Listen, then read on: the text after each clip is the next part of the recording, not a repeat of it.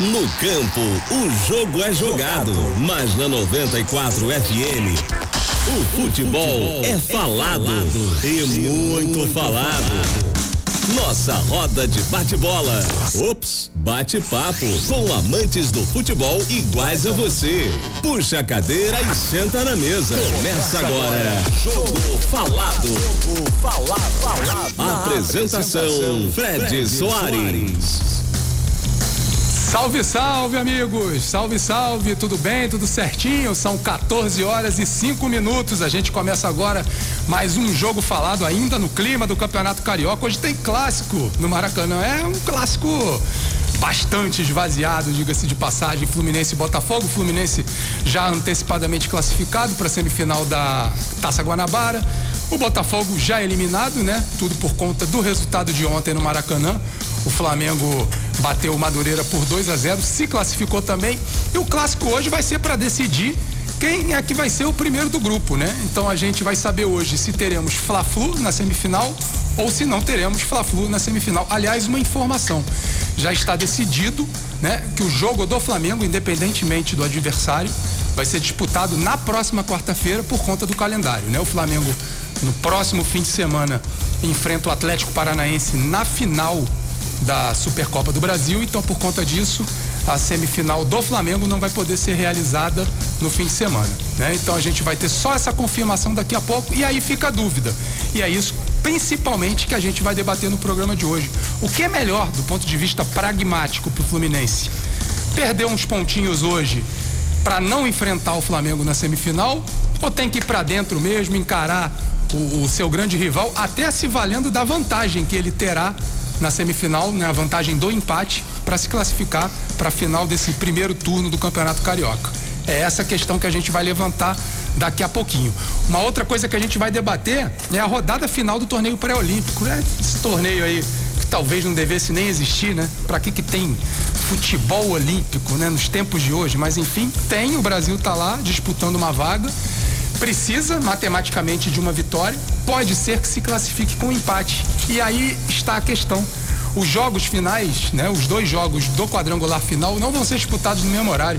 Uruguai e Colômbia vão jogar antes, se empatar, se empatarem, as duas seleções saem de braços dados e o Brasil vai pra, praticamente fazer um jogo de compadres com a Argentina e a gente vai debater isso aqui daqui a pouco no nosso jogo falado, que mais uma vez vai ter o apoio técnico do meu querido e prezado amigo Jorge Prisnutinho, que já está aqui fazendo o seu farnelzinho, já está aqui se alimentando, firme e forte para aguentar até as 10 da noite, né, Prisnutinho? Que a jornada é longa. Então a gente começa agora às 14 horas e 7 minutos, quase 14 e 8 minutos, mais uma edição do Jogo Falado. Pessoas normais, amantes na vida o papo de boleiro de fim de semana. Jogo falado 94 FM. Jogo falado. Fred Soares comanda o papo. Debate de futebol com quem ama futebol na 94 FM. Jogo falado 94 FM.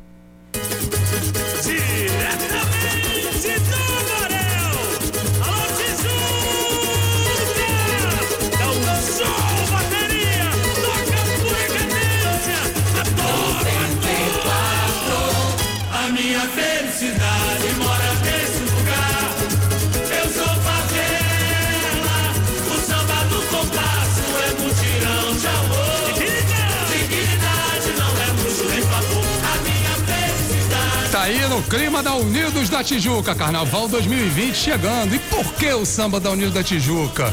É para homenagear um dos meus convidados hoje que faz a sua estreia aqui no Jogo Falado, mas é ouvinte e é parceiro de primeira hora. Que fique bem claro, meu amigo botafoguense José Passini, que é torcedor da Unido da Tijuca, né? Como eu disse, também torcedor do Botafogo, mas aqui eu vou homenagear com a Unidos da Tijuca, que é uma escola que eu admiro muito também. Passini, boa tarde, obrigado pela presença e qual é o teu destaque? Boa tarde, Fred, muito obrigado, cara, que honra, tem como começar melhor, que estreia maravilhosa ouvindo esse samba da Tijuca. E meu destaque de hoje é pro que aconteceu ontem, a apresentação do Honda, maravilhosa, 13 mil pessoas no estádio Newton Santos. Uma lágrima escorre dos seus olhos agora. Eu acho que a, já deu certo, Honda. O que vier agora é lucro, mas essa, esse resgate do ânimo, da felicidade da torcida do Botafogo, para mim já valeu. É, eu acho que foi um grande investimento. A gente vai falar mais sobre isso, sobre o clássico. Mas já comecei feliz com esse samba da Tijuca aí, porque carnaval tá chegando e entre carnaval e campeonato carioca eu fico na dúvida o que, que vale mais, hein?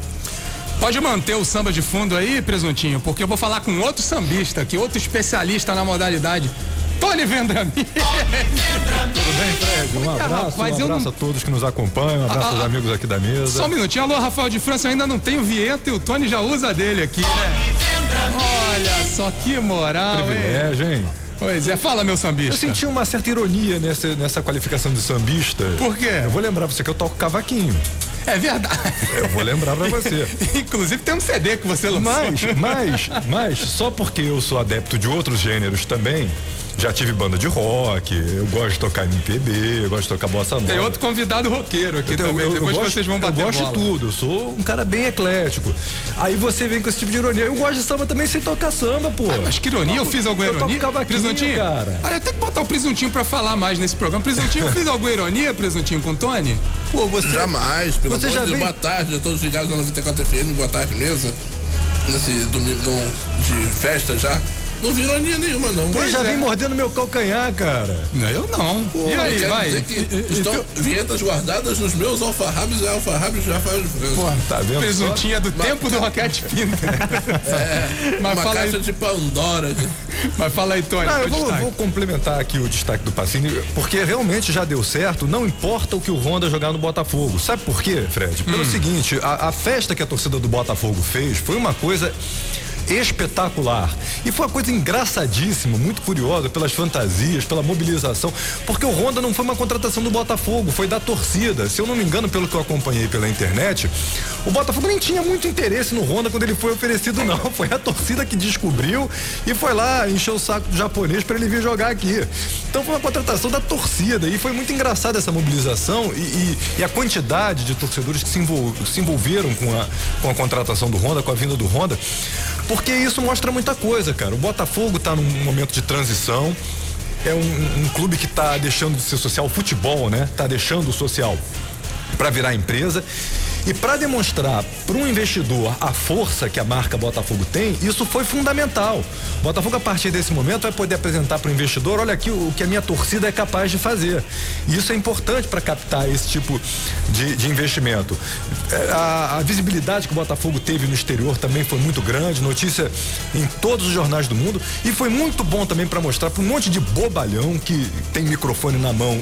E, e caneta é muito antigo, né? Tem teclado de computador também na mão, que escreve escreve que o Botafogo não é mais grande. Não é tão antigo, não. Tá? Se isso, não, é que caneta é pra mim. Eu tô lá na rua, eu, eu entrevisto você também, mas, mas hoje em dia o pessoal vai no celular e no computador, né? Mas pra mostrar pra um monte de bobalhão que o Botafogo ainda é grande, sim, muito grande. Se o que aconteceu ontem não é demonstração de grandeza, eu não sei o que é. Né? Tem, tem gente que tem mania de dizer, ah, o Vasco não é mais grande, o Fluminense não é mais grande, o Botafogo não é mais grande. Caramba, são clubes enormes. São clubes enormes que só dependem de um fato novo para mostrar essa grandeza. Então ontem ficou comprovado mais uma vez, ficou comprovada mais uma vez a grandeza do Botafogo. Sem dúvida o Botafogo mostrou mais um ato de grandeza ontem na sua história, sem dúvida. É, quando a gente fala que os clubes precisam resistir, são atitudes como esta, como esta que denotam isso.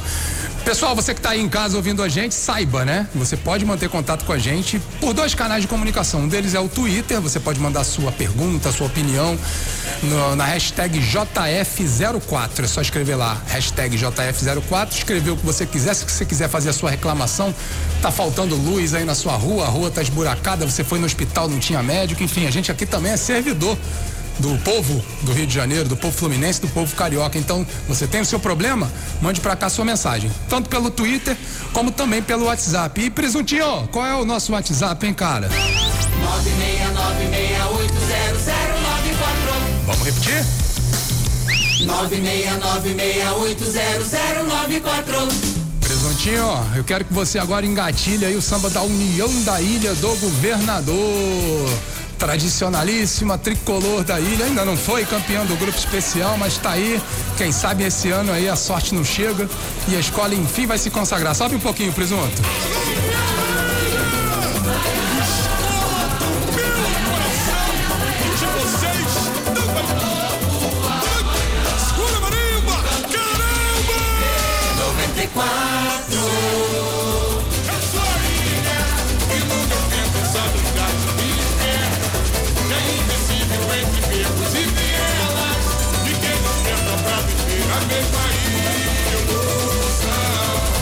Alô Ito Melodia, alô Laíla, alô Dandara, alô Gutenberg Ferrel, alô Turma Boa da União da Ilha, alô Felipe Lemos. Pois é, tá chegando a hora.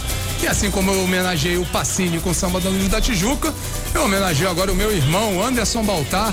Vascaíno hoje está acompanhando o Campeonato Carioca, assim, numa, num olhar mais distanciado, porque o Vasco já ficou aí pelo meio do caminho e vai dar as suas opiniões aqui daqui a pouco sobre o que vai acontecer nessa rodada e com relação também às próximas semanas. Mas o teu destaque, Anderson, boa tarde. Boa tarde, Fred Soares, boa tarde, gente amiga, colegas da mesa, todo mundo tá ligado na 94, né? O Campeonato Carioca do Vasco tá lindo, né? Tá sendo lindo demais. Eu tô, tô é. verdadeiramente emocionado. Ai, como as coisas mudam em três semanas. As coisas mudam, o mundo é dinâmico.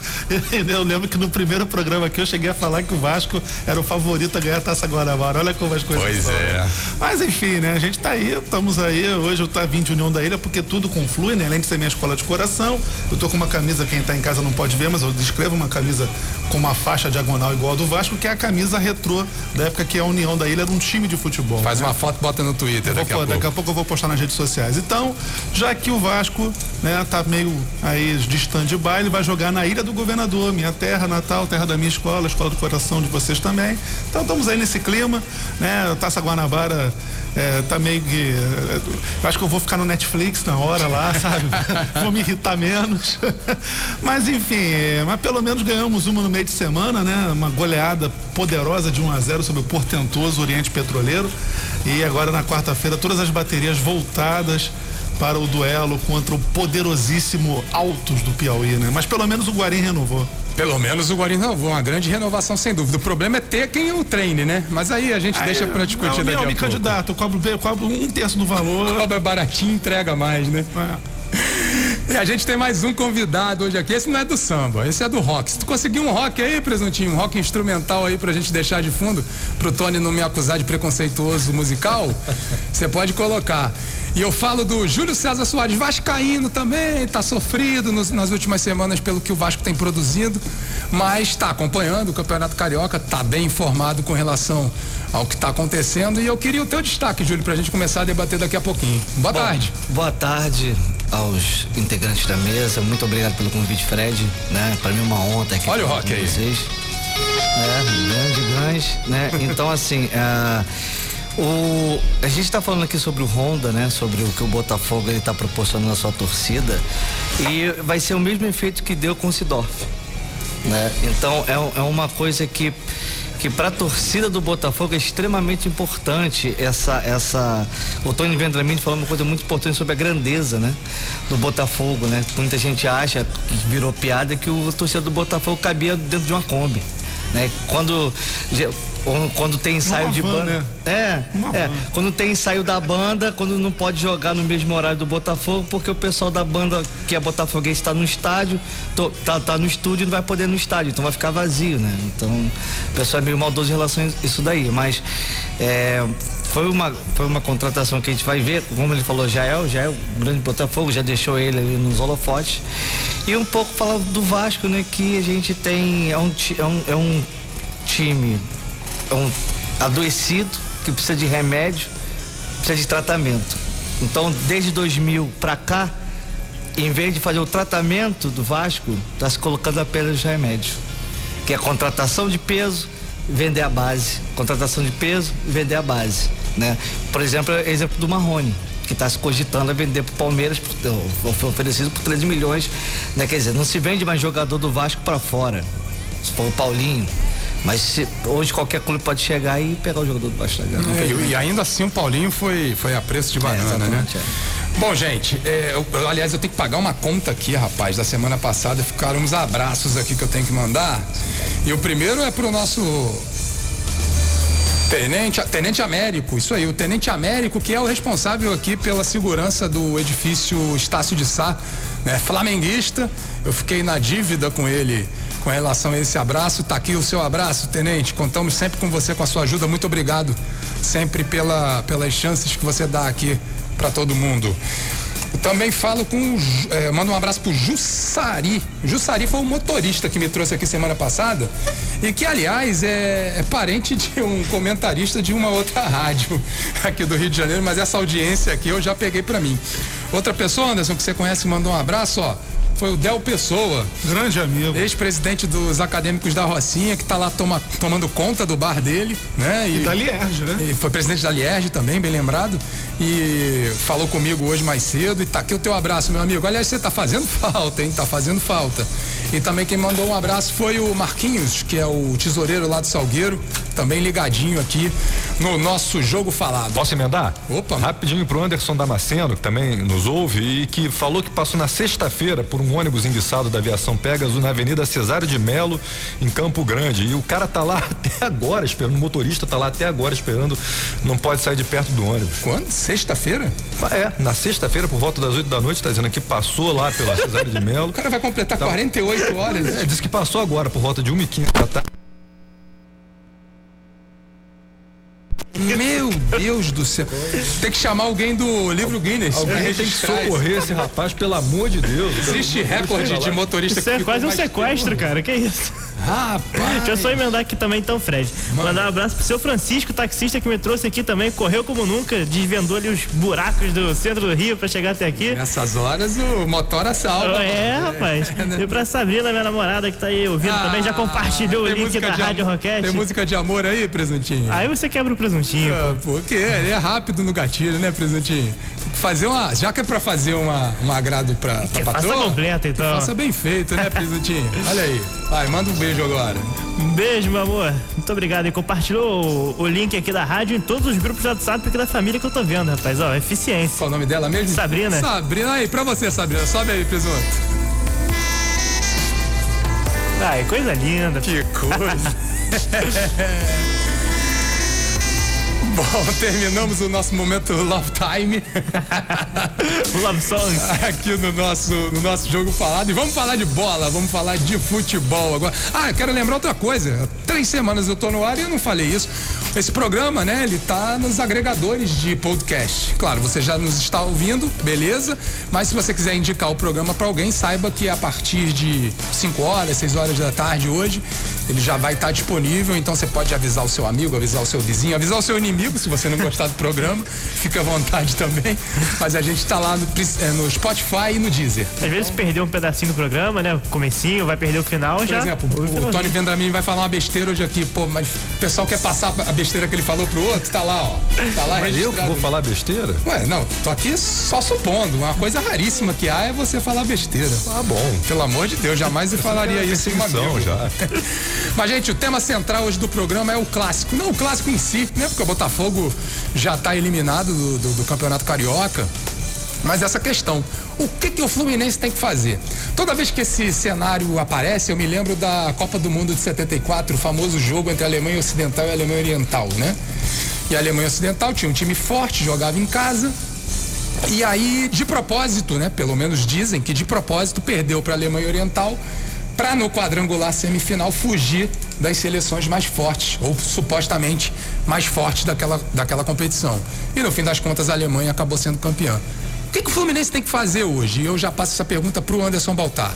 O que, que o Fluminense tem que fazer hoje?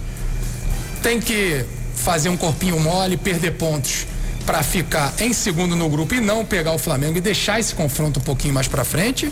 Ou já vai com tudo e vai encarar o inimigo? Lembrando que aí o Fluminense teria a vantagem do empate. É, pergunta complicada, né? Assim, um tanto quanto, assim, eu acho que o futebol, acho que o esporte, no geral, você tem que jogar para ganhar. Né? Só que a teoria é uma coisa, a prática é completamente diferente. Você acabou de lembrar o, o exemplo da, da Alemanha na Copa de 74, e eu me recordo também, e é um caso bem, bem, bem comentado, aconteceu no Mundial de Vôlei. A seleção brasileira, o Bernardinho perdeu um jogo de propósito. Uhum. Né? O Brasil entrou em quadra para perder, perdeu, acabou caindo num chaveamento mais fácil e foi campeão mundial.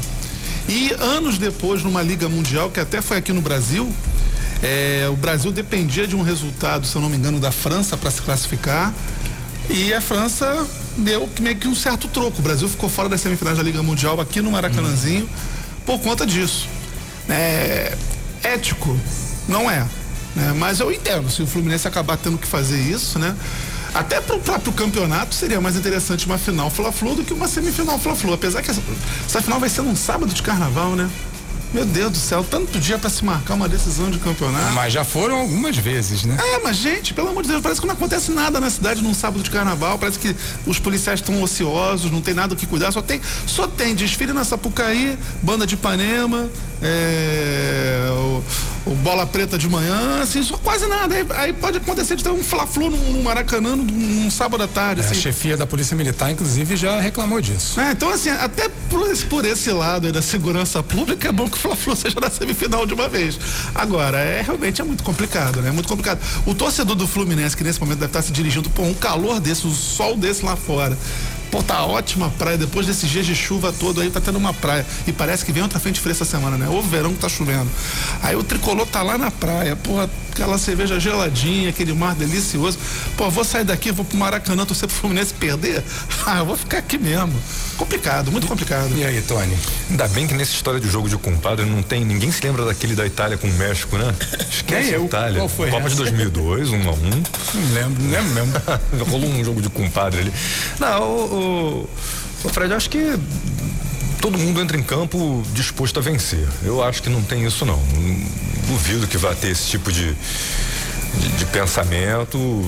Acho que tanto o Fluminense vai entrar em campo com, com, ideia de vencer quanto o Botafogo. Não, não acho que vá é, pender para qualquer tipo de, de decisão, ah, de, de, de, não conseguir o resultado para pegar um adversário mais fraco na, na próxima fase? Não acho, não acho que isso vai acontecer não. É, fica feio por uma questão ética. E aí é mais uma coisa que entra contra na conta da Federação de Futebol do Rio de Janeiro, né? Sim, é. Acabar é, montando uma tabela é regulamento, que isso. É regulamento esdrúxulo do começo ao final, né? Com seletiva, com, enfim, com os confrontos, do, divisão em grupos. É, o campeonato tinha que ser bem menor, não tinha que ter divisão em grupos, todo mundo contra todo mundo. Enfim, isso é outro assunto. Mas é, é do regulamento esdrúxulo acaba acontecendo esse tipo de, de situação. Mas eu não acho. Primeiro porque fica feio, não, não pega legal se o time entrar em campo disposto a não conseguir o resultado. E segundo porque, cara, eu acho que quando o jogador vai pro campo ele quer ganhar. Ele quer ganhar, cara. Tem, tem bicho, tem sabe, tem outras, outras coisas envolvidas, uh, tá todo mundo vendo, o cara tiver uma atuação ruim, ele sabe, vai ser questionado, não só por torcedor, mas até, até pelos jornalistas mesmo. Então não, não, não acho, não acho que vai ter qualquer tipo de problema nesse sentido não, não tem dilema nenhum. Eu acho que o Fluminense vai jogar para ganhar e o Botafogo também, mesmo com o Botafogo sem chance, porque o Botafogo ainda tá arrumando o time, ainda tá eh, numa fase de, de adaptação ao novo trabalho, não, não acho não. Pacini, o fato de o Fluminense já, já ter havido um Fla-Flu, Fluminense venceu 1 a 0 gol de Nenê mas o confronto foi contra os jovens, o time C praticamente do Flamengo, né? E naquela partida o Fluminense venceu, mas teve grandes dificuldades para vencer e o Flamengo teve chances de marcar também. Você não acha que isso influencia na cabeça do técnico daí Helman na hora de montar o seu esquema hoje, montar o seu time? Eu repito, pensando pragmaticamente, né? É, a gente não está falando só esportivamente. Que não seria melhor fugir de um confronto com o Flamengo para poder ter uma melhor situação e chegar à final? É, eu acho que tem um grande ponto também que a gente não está levando em questão ainda, que é o seguinte: vamos supor que o Fluminense perca para o Flamengo. Eu acho que é pior você perder numa final do que numa semifinal. Fica mais marcado quando você perde na final. Concordo. Então acredito que assim, o Botafogo hoje ele vai entrar, por exemplo, para fazer testes. Pelo que eu pude ver na escalação prévia aqui, vai testar alguns garotos, testar formação diferente e tudo mais. Eu acho que o técnico da Helman poderia também testar algumas coisas diferentes no Fluminense, algumas válvulas de escape para poder enfrentar o Flamengo na semifinal ou na final, já com, esse, com essas peças diferentes. Agora, se ele vai tentar entregar esse jogo jogar sem vontade para poder enfrentar o Flamengo numa eventual final, eu acho perigoso, primeiro, porque Volta Redonda e Boa Vista são times que não são bobos, são times que têm mostrado potencial tanto que o Boa Vista está em primeiro lugar no seu grupo. E, enfim, eu acho que não é válido fazer isso e acredito que o Fluminense deveria tentar ganhar o jogo para enfrentar o Flamengo na semifinal, se for o caso. E aí, Júlio? O que, que, você acha dessa situação toda aí? Bom, eu acho que tem um detalhe o seguinte, é, tem, tem outra questão, hum. né? Sobre o Fluminense, tá falando de Fluminense aqui. É, sabendo do poderio do Flamengo, e ontem eu assisti o jogo do Flamengo, né? O Flamengo ganhou do Madureira com freio de mão puxado. Né? Jogou fácil. Foi um jogo treino ontem, praticamente. Mas é assim que o Flamengo tá encarando. Então, aí que. Vai, aí tem outro questionamento. O, o, Fluminense, lógico, não tô, porque futebol é caixa de surpresa, né? Opa, tem... ninguém usou essa frase até né? hoje na história do Rádio Carioca. Não, Para, aplausos pro Júlio. Pois é. O futebol é uma caixinha de surpresa. Pois é, exatamente. Revolucionário. Pois é. Então, cabe ao Fluminense pensar, eu vou perder na semifinal ou vou perder na final? Eu acho que é isso. Ele decide onde é que ele vai perder. Não, calma, pra você o Fluminense então já tem na cabeça não, já o, Fla, o Flamengo não é campeão porque ele não quer. Se você não quiser. Mas tem um detalhe aí nessa história Pronto, toda, né? Essa é a minha opinião. O Fluminense jogando a semifinal ganhando hoje, ele joga com o Flamengo pela vantagem do empate. É, mas vai perder. Ué, não sei, o Vasco no passado conseguiu empatar com o Flamengo. É, é, é futebol é. Então, a, por isso naquela, que. Naquela circunstância, do, dos adversários que o Flamengo teve, o Vasco foi o único que teve coragem de ir pra cima e conseguiu um resultado. É. Outra coisa, né? Vai escolher semifinal, o final, uma hora vai pegar pela frente mesmo. Por que, que vai ficar escolhendo não, não, não. quando? Claro, aí você tá no começo do ah, campeonato. Pega logo. É, você ainda tá ali pegando ritmo, entrosando, fazendo testes, como disse o Pacini. É melhor você pegar um pouquinho mais na frente quando você já tiver uma cara de time mais constituído. Três dias depois, quatro dias depois? Não, tô falando mais à frente. Ah, você tá falando com relação falando só ao intervalo de semi É, semifinal e final. É, mas na semifinal tu ainda joga pelo empate, na final não, né? Pois é, até melhor. Tem isso ainda, é verdade. Não, é, é verdade. Por é esse lado. Por, Por isso que é a caixinha de surpresa, né? Pô, falei, né? Afinal de contas, dentro de campo são 11 contra 11. Ficar entre nós, o trabalho com o trabalho. Palmas pro, palmas pro Anderson Baltar. Calma aí, calma aí. Calma aí que clássica é clássica e vice-versa também. Tem essa. É. Como diria Jardel.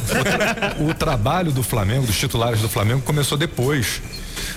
Tem um time com um trabalho iniciado depois, uhum. né, para enfrentar, ou, ou, um time que já está trabalhando há mais tempo é melhor pegar um time que começou o trabalho depois. Por esse aspecto, sim. Por esse aspecto eu concordo totalmente, porque na verdade assim o, o, Flamengo e isso ficou bem às claras, né? Porque o técnico Jorge Jesus disse isso logo no começo que ia encarar esses jogos iniciais do Campeonato Carioca como jogos treino, em vez de fazer no Ninho do Urubu, estava fazendo no Maracanã para a torcida assistir. Ele não considera Campeonato Carioca jogo oficial. É, é europeu, tem outra cabeça, aliás, outra mentalidade. Aliás, eu acho até, acho até um erro, acho que alguém tem que dar um toque porque se ele não considera a torcida do Flamengo considera, pode ter certeza disso. E a diretoria do Flamengo também. É, eu não, ah, sei eu já, não. Eu já o, falei o, aqui. Tony, eu, eu, eu, só, só, só para dar uma opinião com relação a isso, eu acho que esse paradigma está sendo quebrado dentro do Flamengo. O quê? Fala lá pro torcedor do Flamengo que, que o time dele pode perder pro Madureira, que o time dele pode perder pro Boa Vista. Fala lá. Se, Fala que é amistoso, se que é jogo aí treino. tiver atrelado. Duvido. A conta positiva que vai chegar vai ser disputar forte o Campeonato Brasileiro, disputar forte a Libertadores. Duvido, torcedor duvido. compra briga. Eu já falei aqui, vou Qualquer repetir. torcedor quer ganhar. Pela expectativa que foi criada, que em relação a todas as contratações que o Flamengo fez, se o Flamengo terminar um ano ganhando, sei lá, só a Copa do Brasil, vai todo mundo dizer que foi um fracasso. O Flamengo criou para ele mesmo, não só pelas contratações que fez, mas também com toda, né, toda a mídia que está sendo criada em torno disso, o Flamengo criou a obrigação de ganhar tudo. Tá, sem dúvida.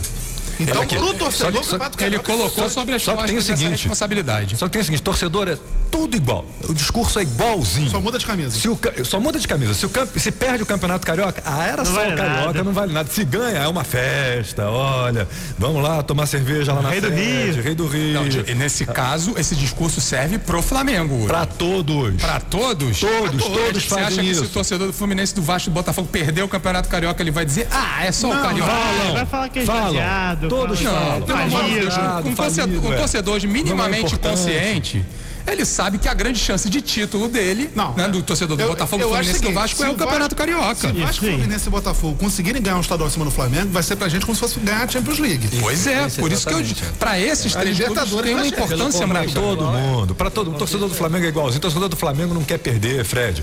É igualzinho. Mas, ele vai falar, se ele perder, ele vai falar, isso é o Campeonato Carioca, o Flamengo tá de olho em Libertadores. É, a soberba fica só no discurso. Mas se ganhar, o que é carreata, sede, galho, mas aí, o cara lá vestido de anjinho, mas aí é a outro vestido de urubu. O quê? É mas aí eu não conheço? Você acha que eu não conheço? Mas conhece bastante. Né?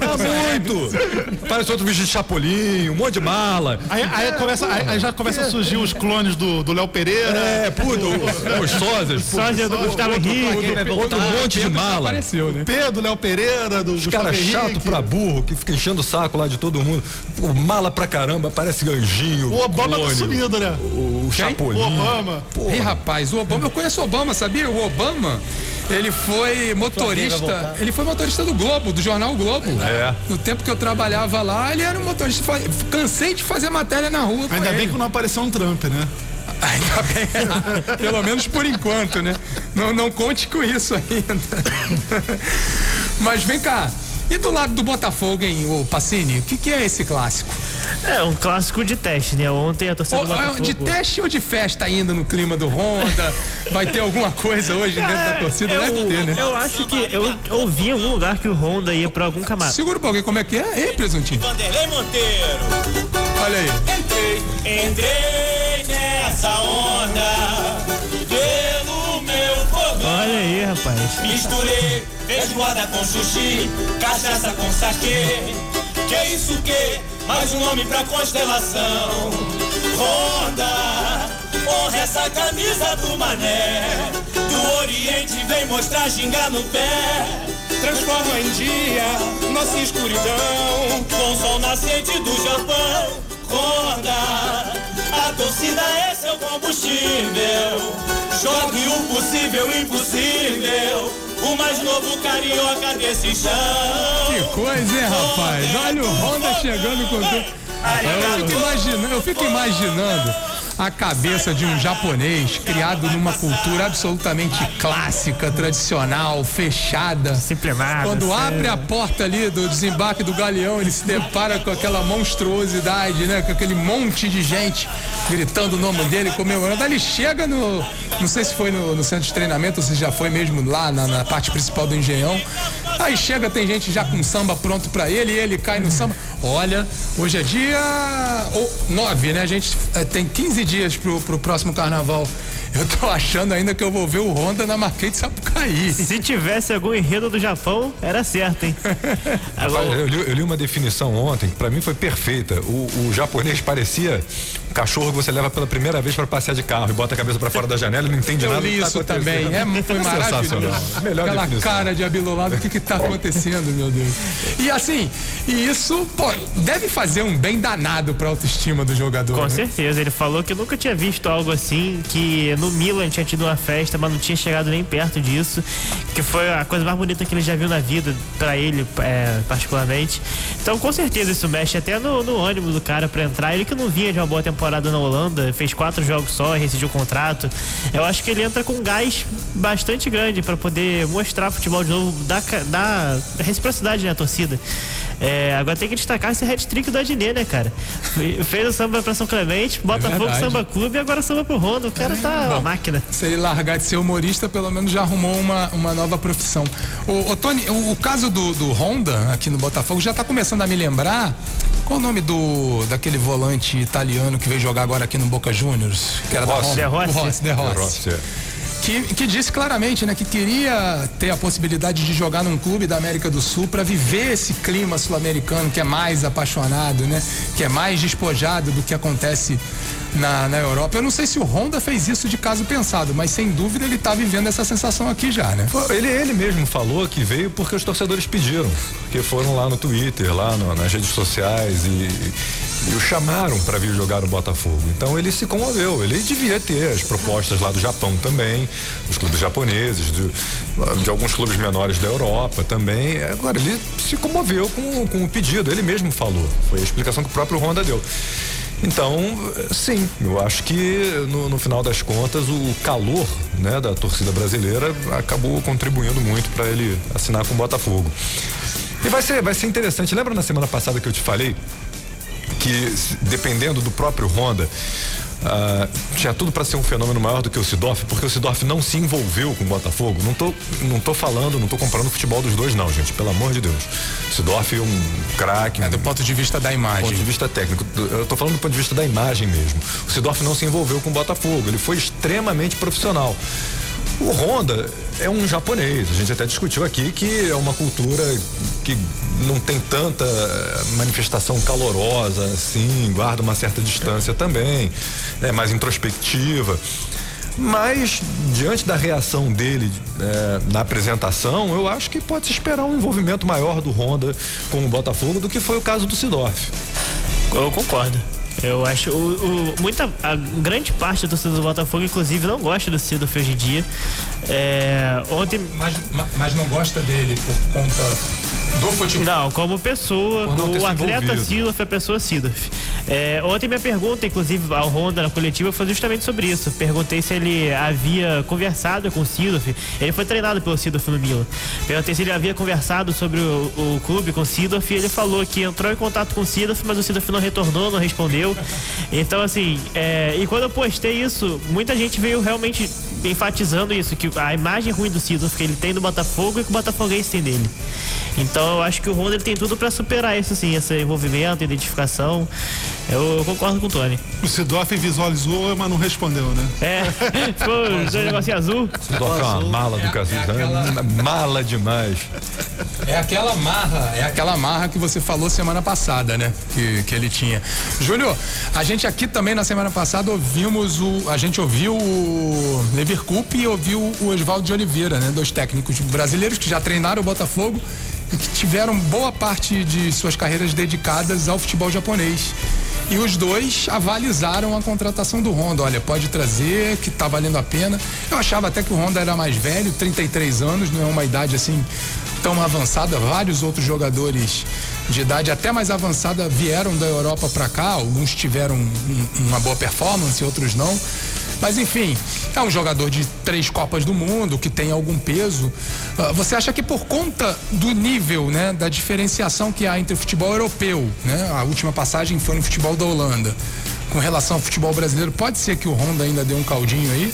Mesmo de quem está olhando de fora, não está acompanhando ultimamente o Honda? É, vai depender do conjunto, né, do, do Botafogo, né? O dependendo da forma que for jogada, da peça que for utilizado ele, aonde ele for utilizado, sim.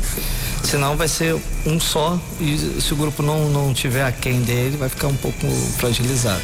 Eu acho isso. O, o Honda. Agora, é, só um detalhe, o Tony Pode falou falar. sobre o Sidorf, interessante. E, é, o, o, Louco Abreu, o Tony, será que ele vai superar o, o, o, que o Louco Abreu fez com o Fluminense? Ou que, que o. Que o que é uruguaio, né? O... É, assim, boa questão. Eu acho que do ponto de vista do impacto, eu estou tentando lembrar também aqui da chegada do Sidorf, que também foi uma festa maravilhosa. O Louco também foi, também teve festa no aeroporto, no dia seguinte já tinha camisa vendendo, agora o Louco tem um, um trunfo, né, cara? Que é um gol de pênalti, uma cavadinha no Maracanã, em cima do Flamengo, que rendeu o título.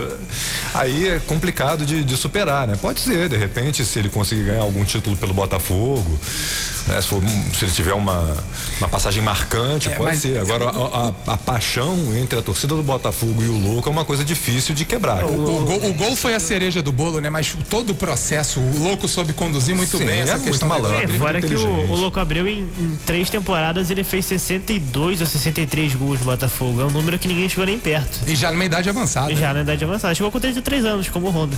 Ah, é? é. Você tinha chegado até um pouco mais cedo. Agora é duro, né? O Honda vir pra cá e ser treinado pelo Valentim. É, é, essa é outra questão.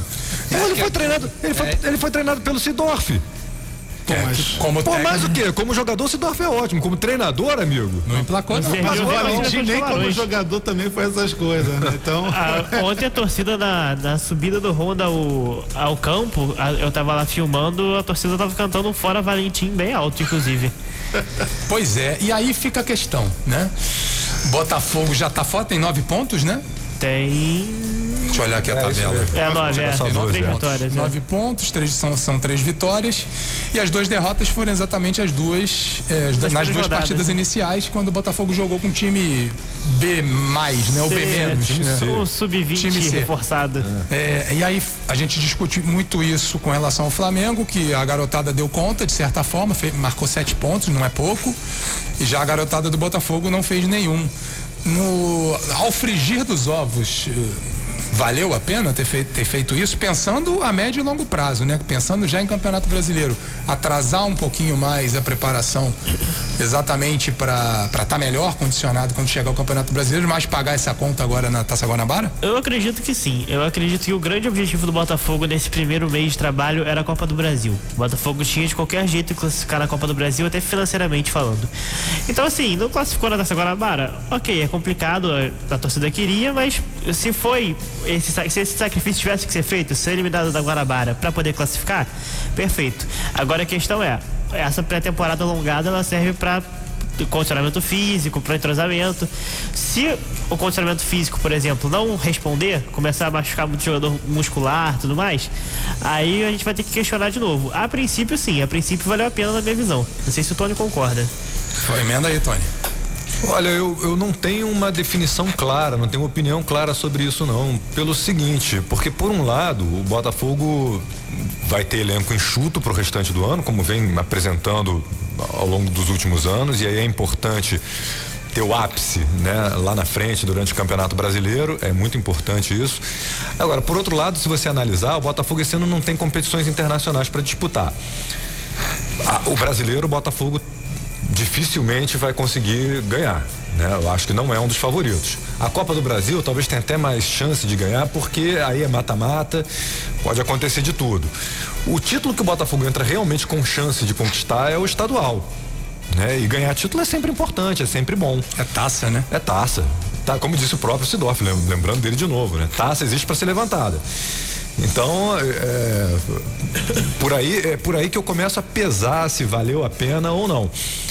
Por um lado, vai ser importante ter o time no ápice lá na frente no brasileiro. Por outro, a chance de ganhar título maior, né? A chance maior de ganhar um título era agora. Não, não consigo chegar a uma conclusão. O Pacini lembrou do jogo da Copa do Brasil no meio de semana. O Botafogo empatou um a um com o Caxias lá no Rio Grande do Sul e voltou com a classificação. Aliás, um comentário meu, esse regulamento para mim é esdrúxulo, né? Você tem um jogo único e um jogo único em que um pode se classificar com empate. Não pode ter vantagem de empate em jogo único. No mínimo vai decidir nos pênaltis, né? Como acontece na Inglaterra, a Copa da Liga, a Copa da Inglaterra, acontece isso nas primeiras fases direto.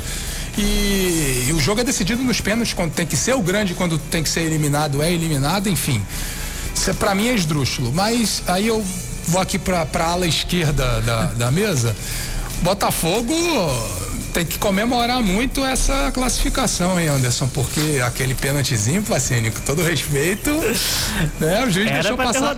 É, o juiz deixou passar direto, né, Anderson? Pois é, aliás, se, se tivesse né? Se tivesse VAR no meio da semana, ah, tanto, tanto Vasco e Botafogo estariam em maus lençóis, porque o pênalti seria marcado pro, pro Caxias e o gol do Vasco seria anulado, né? Então, eu acho que é, é, é muito complicado, né? A gente vê assim uma, a situação dos clubes aqui do Rio, né? Especialmente do Botafogo com uma dívida astronômica, com todas essas dificuldades, com a dificuldade técnica, com a dificuldade financeira.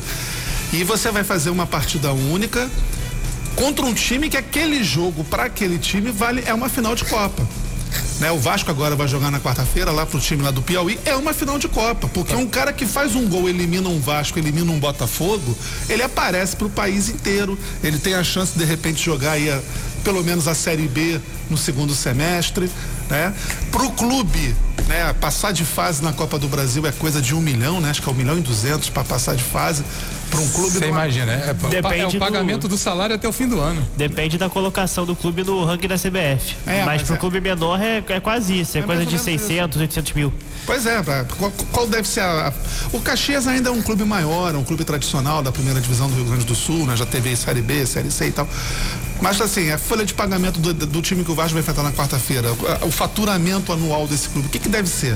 O que, que deve ser o impacto de um milhão, um milhão e cem né, nas contas de um clube desse? Então, é, o clube grande já chega com a responsabilidade, já tem suas, suas, dificuldades financeiras, suas dificuldades estruturais, montagem de elenco, né? O caso do Botafogo aí teve que remontar um time todo, botou a garotada aí para jogar algumas partidas, né?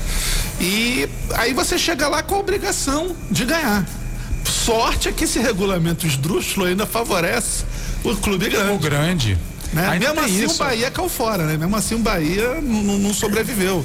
Mas é muito complicado, né? Se o Botafogo perdesse esse jogo, se o juiz tivesse dado esse pênalti pro Caxias, o que, que seria do Botafogo? Tá, a gente entrar em fevereiro, o Botafogo já não tem mais a Copa do Brasil. E aí?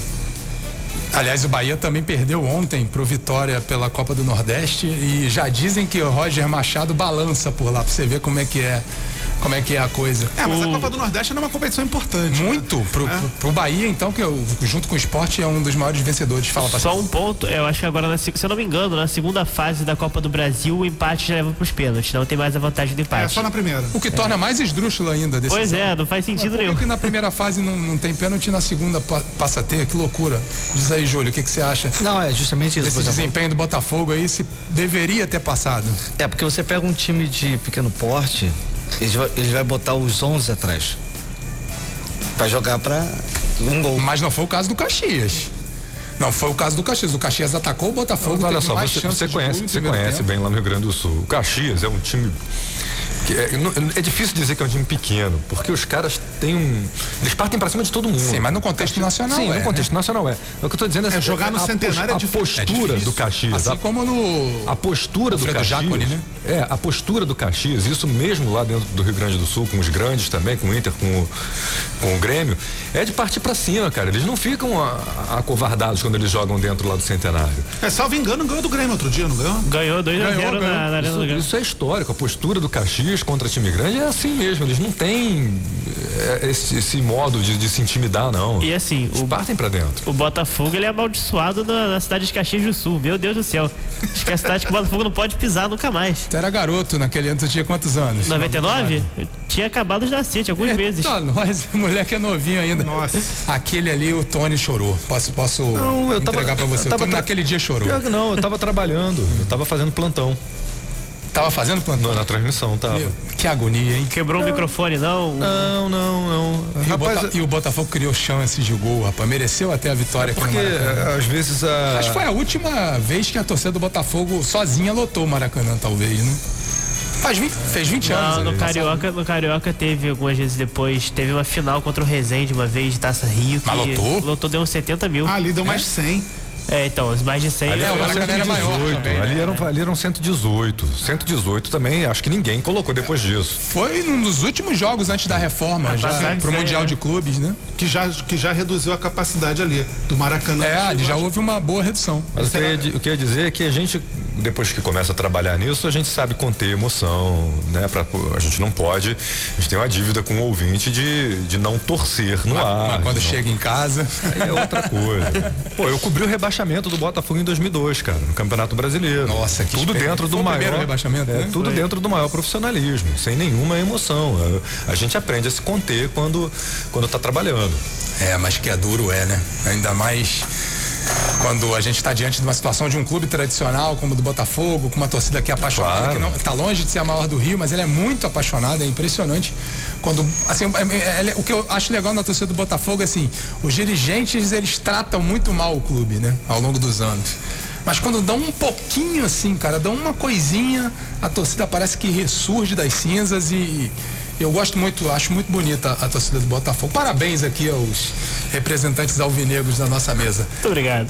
Pessoal, são 14 horas 52 minutos. Lembrando que daqui a pouco a jornada esportiva da 94 FM continua, né? A gente vai ter a transmissão do clássico Fluminense Botafogo na estreia do nosso querido, do nosso inigualável, do nosso sensacional. Ricardo Seja bem-vindo ao microfone, Mazela, da, F, da 94 FM. Muito sucesso nessa sua trajetória aqui, nesse novo momento da sua carreira. Você que é uma figura ímpar do Rádio Jornalismo Esportivo do Rio de Janeiro, iniciando essa trajetória aqui conosco no microfone. Já estava cuidando aqui da gente na parte administrativa. Boa sorte, tá? Tudo de bom. E com você, Mazela, nos comentários, quem vai estar, tá, presuntinho? Jorge. Pois é, essa dupla então daqui a pouco levando para você esse grande clássico do futebol carioca, Fluminense e Botafogo, um clássico que a própria federação, infelizmente, tratou de esvaziar, mas que a gente, por conta da tradição, vai valorizar muito aqui na 94 FM. São 14 horas 53 minutos e a gente volta daqui a pouco para falar do Flamengo. O Flamengo bateu ontem o Madureira 2 a 0 e vem aí uma semana atribulada em termos de calendário para o Clube de Regatas do Flamengo e a gente vai falar sobre isso. Até já, gente. O bate-papo continua daqui a pouco. Jogo Falado 94 FM.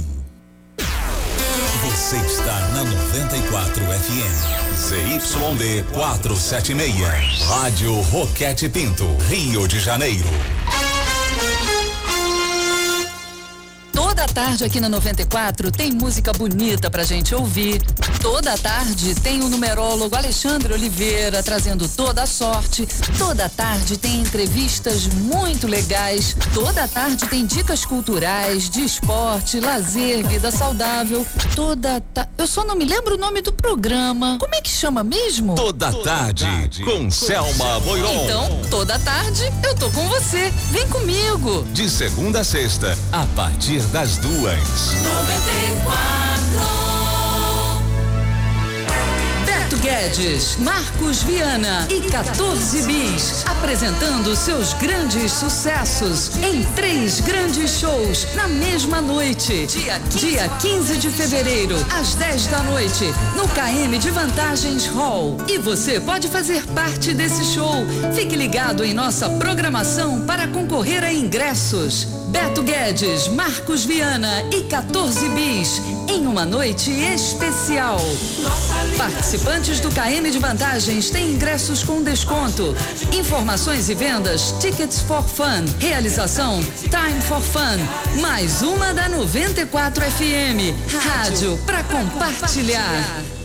O final de semana da 94 tem samba pra compartilhar. Tá bom. Todo sábado, meio-dia, Paulinho Valença comanda o Sambando no Pé. Sambando no Pé. Uma grande roda de samba com música de qualidade, o papo dos sambistas e a participação dos maiores bambas. É pra curtir em casa, no carro, na mesa de bar. Aos domingos, Paulo Júnior comanda o Santo Samba. Convidados ilustres contam a história dos sambas e tudo isso regado a muita música boa. Sábado e domingo, a hora do samba é meio-dia. Meio-dia é a hora do samba na 94. Uma dobradinha com alegria para compartilhar. Samba é na 94. Tá bom? 94. Siga a gente no Instagram, arroba 94 FMRJ. Se liga, Se liga, essa é importante. A vida está cada vez mais corrida e nem sempre dá tempo para fazer todas as tarefas do dia. Por isso, se você precisa fazer outras atividades antes de chegar ao trabalho ou mesmo após sair dele, por exemplo, planeje o seu caminho. Faça uma rota para que você passe pelos lugares onde precisa. Assim, você economiza tempo e não fica preso no trânsito. 94 FM, a Rádio do Rio. Se liga, Se liga, essa é importante. A CNH, Popular Carteira de Motorista, tem data de validade e muitas pessoas esquecem de fazer essa verificação. Aproveite agora e dê uma olhada aí na sua habilitação.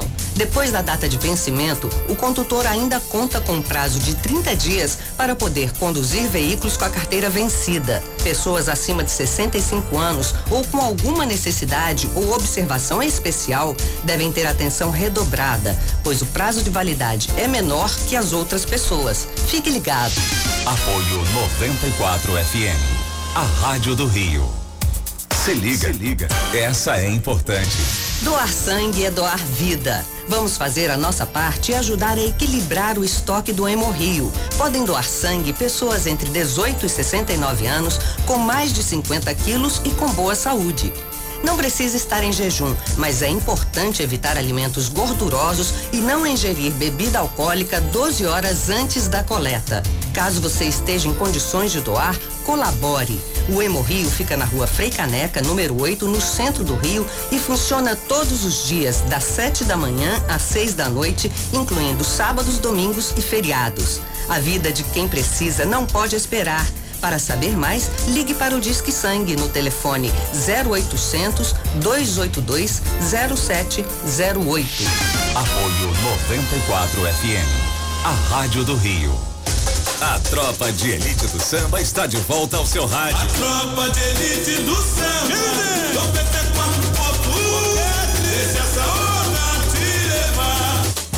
De segunda a sexta, oito da noite, Miro Ribeiro comanda o Vai da Samba. Tudo sobre o carnaval na rádio oficial do samba. Legal, vocês estão do outro lado, que bom que nós estamos aqui. De janeiro a janeiro. A 94 é carnaval o ano inteiro. Vai dar samba de segunda a sexta, oito da noite. O final de semana da 94 tem samba pra compartilhar. Tá bom. Todo sábado, meio-dia, Paulinho Valença comanda o Sambando no Pé. Sambando no Pé. Uma grande roda de samba com música de qualidade, o papo dos sambistas e a participação dos maiores bambas. É pra curtir em casa, no carro, na mesa de bar. Aos domingos, Paulo Júnior comanda o Santo Samba. Convidados ilustres contam a história dos sambas e tudo isso regado a muita música boa. Sábado e domingo, a hora do samba é meio-dia. Meio-dia é a hora do samba na 94. Uma dobradinha com alegria para compartilhar. Samba é na 94. Tá bom? 94. CYD 476. Rádio Roquete Pinto, 94,1 FM, Rio de Janeiro. 94.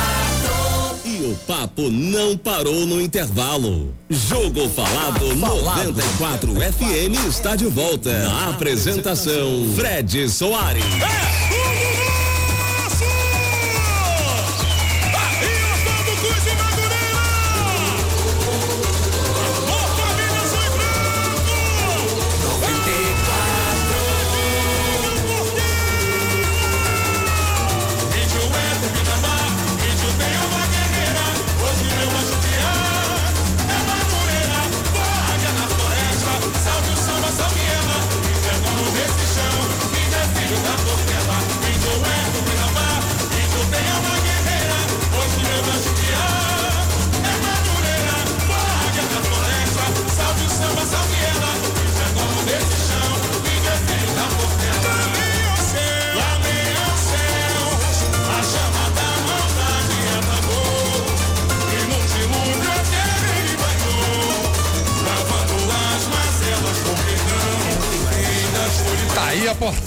na voz do meu amigo Gilcinho Portela 2020 Guajupiá, terra sem males. A grandíssima Portela, maior campeã de todos os tempos, a última escola a desfilar no domingo de carnaval e escola do meu querido amigo Paulo Renato Vaz, diretor de marketing da escola que ontem completou mais um aniversário. E aqui eu aproveito para mandar um abraço para esse meu querido amigo tricolor fanático, né? um dos líderes aí de um grupo de, de Twitter aí do Fluminense fanático pelo Fluminense. Está sofrendo um pouquinho com o Fluminense, Paulo Renato, mas vai melhorar, vai melhorar.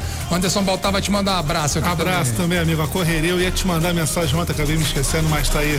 Meus votos, muitas felicidades, muita, muita saúde e toda a sorte do mundo pra Portela. Não, a gente não mandou no- nas redes sociais, nem falamos com ele, mas mandamos aqui publicamente.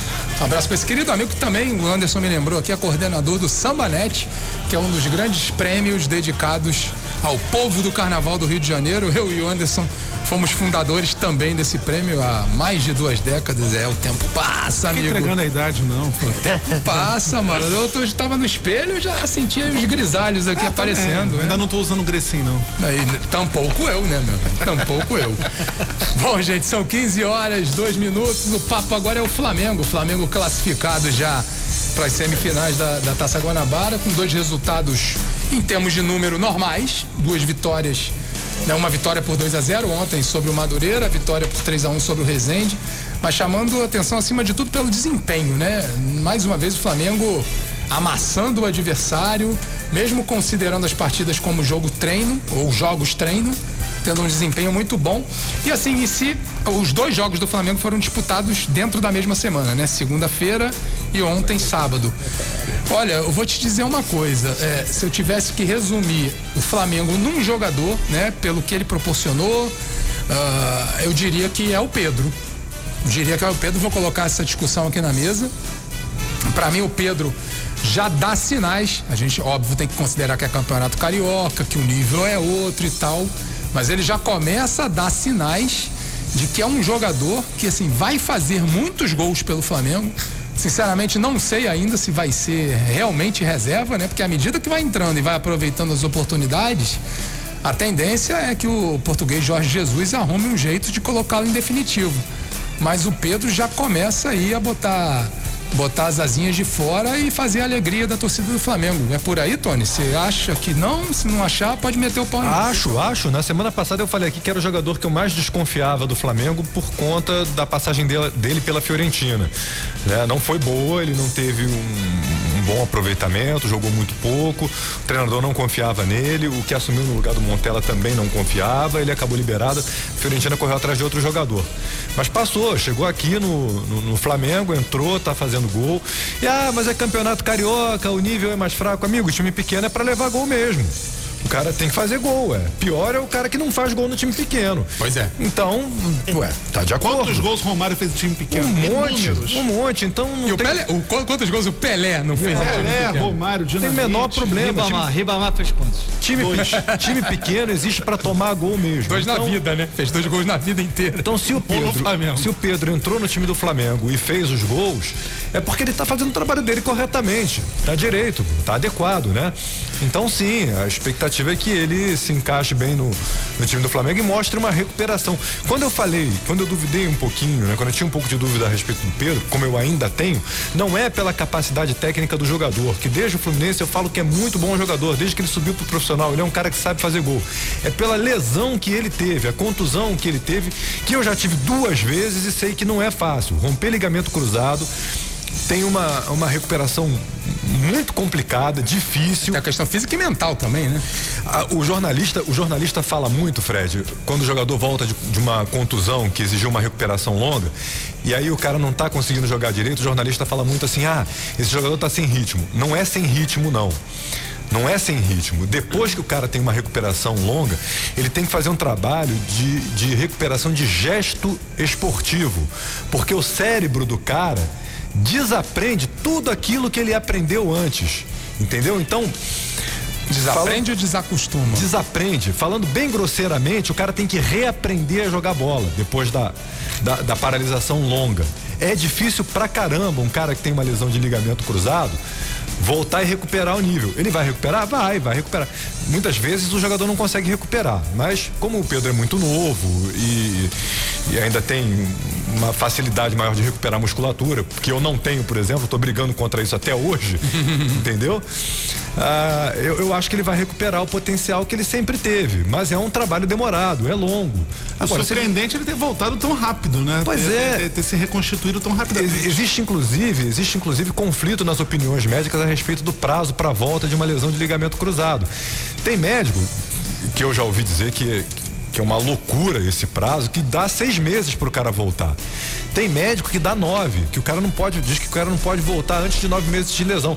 E tem médicos é, é, estrangeiros, tem médicos no exterior que dizem que o ideal é o cara ficar dois anos parado depois de romper um ligamento cruzado. Do, dois anos foi praticamente que ficou o Zico na, na, no tempo que teve. Pois é, isso é para uma recuperação completa, entendeu? Isso para uma recuperação completa.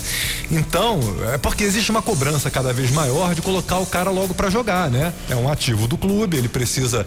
É, houve um investimento no jogador, ele precisa estar tá em campo logo para dar tá resultado, para dar retorno. Salário. Tá recebendo salário. Tem que botar o cara em campo logo. Agora, tudo isso é feito com muita responsabilidade, evidentemente, né? Tem estudo, tem muito estudo, muita ciência do esporte ali para o cara voltar a campo. Mas é uma recuperação dificílima. Ligamento cruzado é uma coisa terrível pro cara recuperar. Só uma pequena pausa no Flamengo pra gente dar as escalações de Fluminense e Botafogo. Os dois clubes anunciaram agora oficialmente as suas escalações. O Fluminense vai vir com Muriel, Gilberto, Lucas Claro, Digão e Egídio na lateral esquerda. No meio-campo, Yuri e Henrique, né? E completando aí a segunda linha do, do meio-campo, Nenê pelo centro, Wellington Silva pela direita e Marcos Paulo pela esquerda. E como centroavante, o Evanilson, um garoto Evanilson, que apareceu muito bem no fim do ano passado com a camisa do Fluminense. E o Botafogo de Futebol e Regatas, meu caro José Pacini, tá aqui já na mão. Tá, garoto. Gatito Fernandes. Eita, esse nome até o Barrandegui. Barrandegui. Barrandegui ou Degui? Degui. Degui. Barrandegui, uruguaio, na lateral direita, Marcelo Benevenuto, né? Um grandíssimo zagueiro esse jogador. Lá de Resende, da minha terra. É de Resende? É de Resende. Olha só, a água, a água lá é boa, né? Joel Carli e Danilo Barcelos na lateral esquerda. Cícero, Caio Alexandre, Bruno Nazário no meio-campo. O ataque: Varley, Pedro Raul, bom centroavante esse que o Botafogo arrumou, hein? Quatro gols e quatro jogos. E o Luiz Henrique, que também me parece ser um bom jogador, assim como o Bruno Nazário. O Tony evidenciou aqui semana passada que o Botafogo tinha mostrado muita criatividade na janela de transferências e eu concordo plenamente com isso. Mas voltando ao Flamengo, voltando ao Pedro, o, o Anderson, e com relação a, a, a, esse recomeço de carreira do Pedro, né? E lembrando que o Pedro, enquanto estava no Fluminense, chegou inclusive a ser convocado para a seleção principal. Foi exatamente quando ele teve a primeira das suas lesões mais, mais complicadas. Você acha que ele vira titular desse time? Lembrando que nas duas partidas que ele entrou, ele entrou exatamente no lugar do Arrascaeta. Eu acho difícil, né? Não sei. Uh, o nível de exigência do Campeonato Carioca é totalmente diferente do que o Flamengo vai enfrentar ao longo da temporada. E a gente também tem que ter em mente que a gente já estava começando a ver isso no final do ano passado, inclusive o próprio jogo do Vasco, aquele jogo do São Paulo no Brasileirão, a própria final da Libertadores. Aos poucos, os, os, os outros treinadores começam a, a mapear e a encontrar o Flamengo vai começar a encontrar mais dificuldades nas competições mais à frente, porque vai todo mundo começar a aprender a jogar contra esse time. Então eu não consigo ver numa situação em que o futebol hoje né? Muitas vezes ele é definido no meio de campo, na questão da posse de bola, na questão do, de, da inversão de jogadas, da ocupação de espaço. Eu não consigo ver o Flamengo abrir mão de um jogador como a Rascaeta para ter um jogador como o Pedro, que não tem a mesma movimentação que ele tem, que é um jogador mais de área. Né? É, agora, é, é o que eu falei aqui algumas semanas atrás. O Flamengo contratou muito muito, muito bem. E em algumas posições realmente está sobrando jogador. O ataque é uma delas. Eu, eu pra, assisti... pra, pra, pra, é. Só para fechar o raciocínio. Para ao longo da temporada, para aquela situação ali na frente, quando o Flamengo estiver chegando numa reta final de Libertadores e jogando o Brasileirão em paralelo, eu acho que o Flamengo vai ter muitas opções boas para a cada jogo ir colocando e ir dosando. Mas e, eu não consigo ver o Pedro hoje um lugar fixo nesse time. E acho que o português pode muito também escalar de acordo com o adversário. Né? Exatamente. Né? Se ele sentir que é um adversário claramente mais fraco, ele optar por uma formação ofensiva mesmo para amassar o adversário. Ontem a, o Flamengo terminou jogando naquele clássico 4-2-4, né? Uma coisa praticamente inimaginável. Futebol total. Mas o que chamou a atenção foi o seguinte, e aí o Tony tocou nesse ponto aqui semana passada, a questão da coordenação da movimentação daqueles jogadores. O Flamengo ontem terminou com o Michael pelo lado direito, Bruno Henrique pelo lado esquerdo, Pedro e Gabigol dentro da área quatro jogadores, mas aí você pensa que eram quatro lá na frente. Não, os quatro circulando, voltando, ajudando na marcação. É, de certa forma, uma demonstração de, de futebol é, total. Mas, mas contra o Madureira dá, né? Pois é, contra o Madureira. No Brasileirão. Dá. Ou no Brasileirão, num jogo que precisa vi, virar o jogo. de repente, né? Ah, numa situação dessa sim, mas você vai jogar no Brasileirão, sei lá, vai jogar contra o Atlético Paranaense no Maracanã. Você não pode jogar assim. É, o Júlio usou o termo conservador. Eu acho que conservador português não é nunca. Né? As formações dele são sempre ofensivas. É porque essa é super ofensiva, né? É. Mas e o, e o Pedro? O Pedro caía bem no seu Vasco? Lógico. Qualquer um daí. Tá de brincadeira, né? O que, você acha do Pedro, desse início de temporada do Pedro? Pedro Arrascaeta, Gabigol. Só isso, tudo por empréstimo, né? Michel. Tá tudo Mas, que... A gente dá o Pikachu. dá, toma aí pra você o Pikachu. Eu prefiro o Honda. É. Do, do Opa. eu prefiro o Honda. Mas fala aí, cara, o que, que você acha do, do Pedro? Então, para corroborar o que os nossos amigos estão falando aqui, né? Que foi muito bem dito, colocado, vai depender da continuidade do trabalho do Pedro em campo fazendo gol. Agora, tirar o. O Arrascaeta. Não, é, não, eu digo. Porque o Arrascaeta vem mais do meio, né? É, vem mais um pouquinho ele, de trás. Ele é de arma, armação, não é isso? É. O Pedro é atacante. Para ficar fixo, ele vai ter que abrir mão do Gabigol, acho difícil, e o outro menino, Bruno Henrique, não é isso? É. Aí é, um desses dois não é, sai. O Everton Ribeiro, embora seja, luxo, né? seja aquele jogador que não apareça tanto, né? Não faça tantos gols, mas, mas ele, ele, é, um, fundamental. ele é uma peça fundamental porque ele dá ritmo. Ele dosa o jogo. Ele assim, é, é, é impressionante. A gente não está falando do Diego. É, é, pois é. Você vê que tá falando do Diego. É, então. Pois é. E assim, é impressionante como o, o Flamengo de 2019 encaixou tão bem que fica difícil a gente tentar encaixar uma outra peça, mesmo que seja de alta qualidade. Presuntinho, eu peço que você deixe no ponto aí, inclusive, e aí é legal, porque assim, a gente é aqui do Rio de Janeiro, a gente assiste o Flamengo sempre, acompanha mais de perto e tal, então é, fica mais fácil pra gente dar opinião. Mas eu fui buscar uma opinião de um querido amigo do Rio Grande do Sul. porque ele acompanhou o Flamengo muito por conta dos confrontos que, que o Clube Carioca teve com os clubes gaúchos no ano passado pela, pela Copa Libertadores. E é bom trazer uma visão de quem está de fora, né? que talvez não beba tanto da fonte do futebol do Rio de Janeiro, mas consiga dar, um, dar, dar uma opinião, dar uma visão de quem não está acompanhando assim tão de perto. E eu falo aqui do Adroaldo Guerra Filho, o nosso querido Guerrinha, um dos grandes comentaristas da, da imprensa gaúcha. Ele é integrante de um famoso programa, o Sala de Redação, um programa já de algumas décadas. Oh do, do Rádio Gaúcho, excelente programa e o, e o Guerrinha, que sempre foi um homem de jornal, né? Apareceu há alguns anos na, no rádio e se tornou uma das atrações e para mim hoje é o grande comentarista gaúcho e eu trago aqui a opinião dele. Solta aí, presuntinho. Meu amigo Fred Soares, amigos do Jogo Falado, antes de tudo, parabéns pelo programa. Muito legal esse negócio de abrir mais espaço para o futebol, que é a grande paixão que nós temos, é o que mexe com as pessoas, né? Todos querem ver falar sobre o seu time, falar sobre os jogadores, enfim, falar sobre o futebol. Então, o jogo falado chega em muito boa hora. Mas eu tô aqui para falar de outra coisa, para falar do Flamengo. Você me perguntou é, tempos atrás, o que que eu tinha visto no Flamengo. Eu vi o Flamengo empatar com o Grêmio na Arena no primeiro jogo da Libertadores e saí encantado do estádio. Eu vi um time que fazia coisas inacreditáveis, diferentes da maioria daqueles outros times que nós estávamos acostumados a assistir. E aconteceu uma coisa que é praticamente inviável no futebol. Um clube, um time, um elenco, encaixar nove. Encaixar dois já é uma grande confusão. O Flamengo encaixou nove e deu tudo certo juntou as peças e o quebra-cabeça estava formado. E a partir daí o Flamengo deslanchou. Depois daquele empate, eu fui para o sala de redação no dia seguinte e me perguntaram: e o jogo da volta? Tá jogado? Como assim? Enlouqueceu? Tá jogado.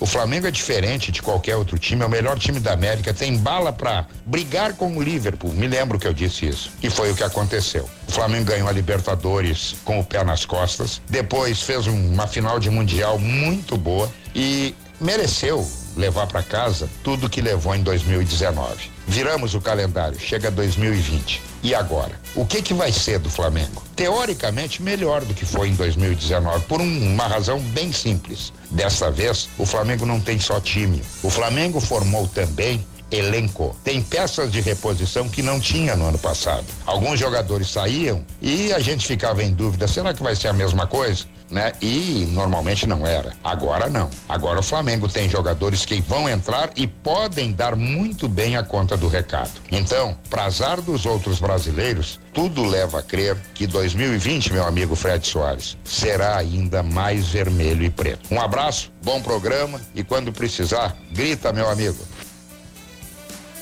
Valeu, Guerrinha. Pode deixar que eu vou gritar. Vou gritar. A sua ajuda vai ser sempre importante aqui, que você vai agregar muito a gente, se Deus quiser. Pois é, e aí o Flamengo tá aí nessa situação, uma situação altamente favorável. Opa, obrigado meu amigo Ricardo Oliveira. Daqui a pouco as escalações de Português e Vasco, vamos falar um pouquinho sobre esse jogo também. E o Flamengo está aí, encaixado para mais uma temporada, né? Prometendo muito por conta das contratações que fez. E só para fechar então aqui o Flamengo, o, o, Tony, lembrando que agora nessa semana o Flamengo entra numa semana atribulada, né? O Flamengo joga meio de semana semifinal de Taça Guanabara, joga no fim de semana a final da Supercopa do Brasil com o Atlético Paranaense e aí tem a viagem para o Equador, Recopa, tem Logo em seguida, possivelmente uma final de Taça Guanabara, depois tem o jogo de volta da Recopa na quarta-feira de cinzas, aí tem mais Campeonato Carioca e depois o primeiro jogo pela Copa Libertadores, ou seja, a partir de agora, nas próximas cinco semanas, o Flamengo não vai ter semana cheia. Mas é aí que começa a pesar o valor do elenco. Né? Aí é que vale a pena você ter um elenco muito bom, é, com peças de reposição, como disse aí o Guerrinha, para você encarar um calendário horroroso como esse daí, né? Um calendário mal planejado, com jogos e competições, umas sobre as outras. É, é aí que o Flamengo consegue disputar todas essas competições com boas chances de vencer. Pois é, se for o Flamengo, vamos ver o que, o Flamengo vai aprontar aí durante a semana. São 15 horas, 18 minutos e o assunto agora é Português e Vasco. Um jogo que não vale rigorosamente. Não. Rasgo aqui não, né? Vamos, não, que isso. Vou rasgar um pouquinho aqui. Não, vamos falar um pouquinho sério aqui. Uh, as escalações já saíram, né? A portuguesa que, que joga em casa, ou pelo menos manda o jogo, né? O jogo vai ser no Elci Rezende. A portuguesa vai com Max, Valdir, Dilcinho, Gema e Diego Maia na lateral esquerda. Maicon. É, Ricardo. Ah, agora entendi. Maicon Muniz Romário, que não é aquele. Chay, Pimenta e. Nixon. Pô, tem um Nixon? Ah, aquele Nixon do Flamengo? Olha só onde foi parar. Você queria o Trump, mas apareceu o Nilson. Aí o Jobson tá lá também, né? Não, já, já, já, saiu, já foi embora. embora. Já foi embora. Meu Deus, foi. mas nem chegou. É. Mal, mal, chegou, né? Ele logo foi mandado embora, né? Impressionante. E o Clube de Regatas Vasco da Gama vai com Fernando Miguel, Iago Pikachu, Verley, ou Werley, nunca sei falar esse nome direito. Werley. Leandro Castanha Henrique. Andrei Raul, Marco Júnior e Marrone, né? Que pode sair. Marrone já no ataque, né? Na verdade. Marrone, Vinícius e Cano. Técnico Abel Braga. Vou ter que correr já um pouquinho com o tempo, que daqui a pouco tem estreia do nosso Ricardo Mazella na transmissão de Fluminense e Botafogo. Mas e o Vasco hoje, Anderson? Pra que que vai servir esse jogo? Pra nada, né? Assim, pra pelo menos tentar dar algum dar alguma liga para o jogo de quarta-feira, que é o jogo mais importante. Até, de certa forma, me surpreendi com essa escalação, porque falava-se ao longo da semana de que o Vasco iria novamente com um time alternativo, né?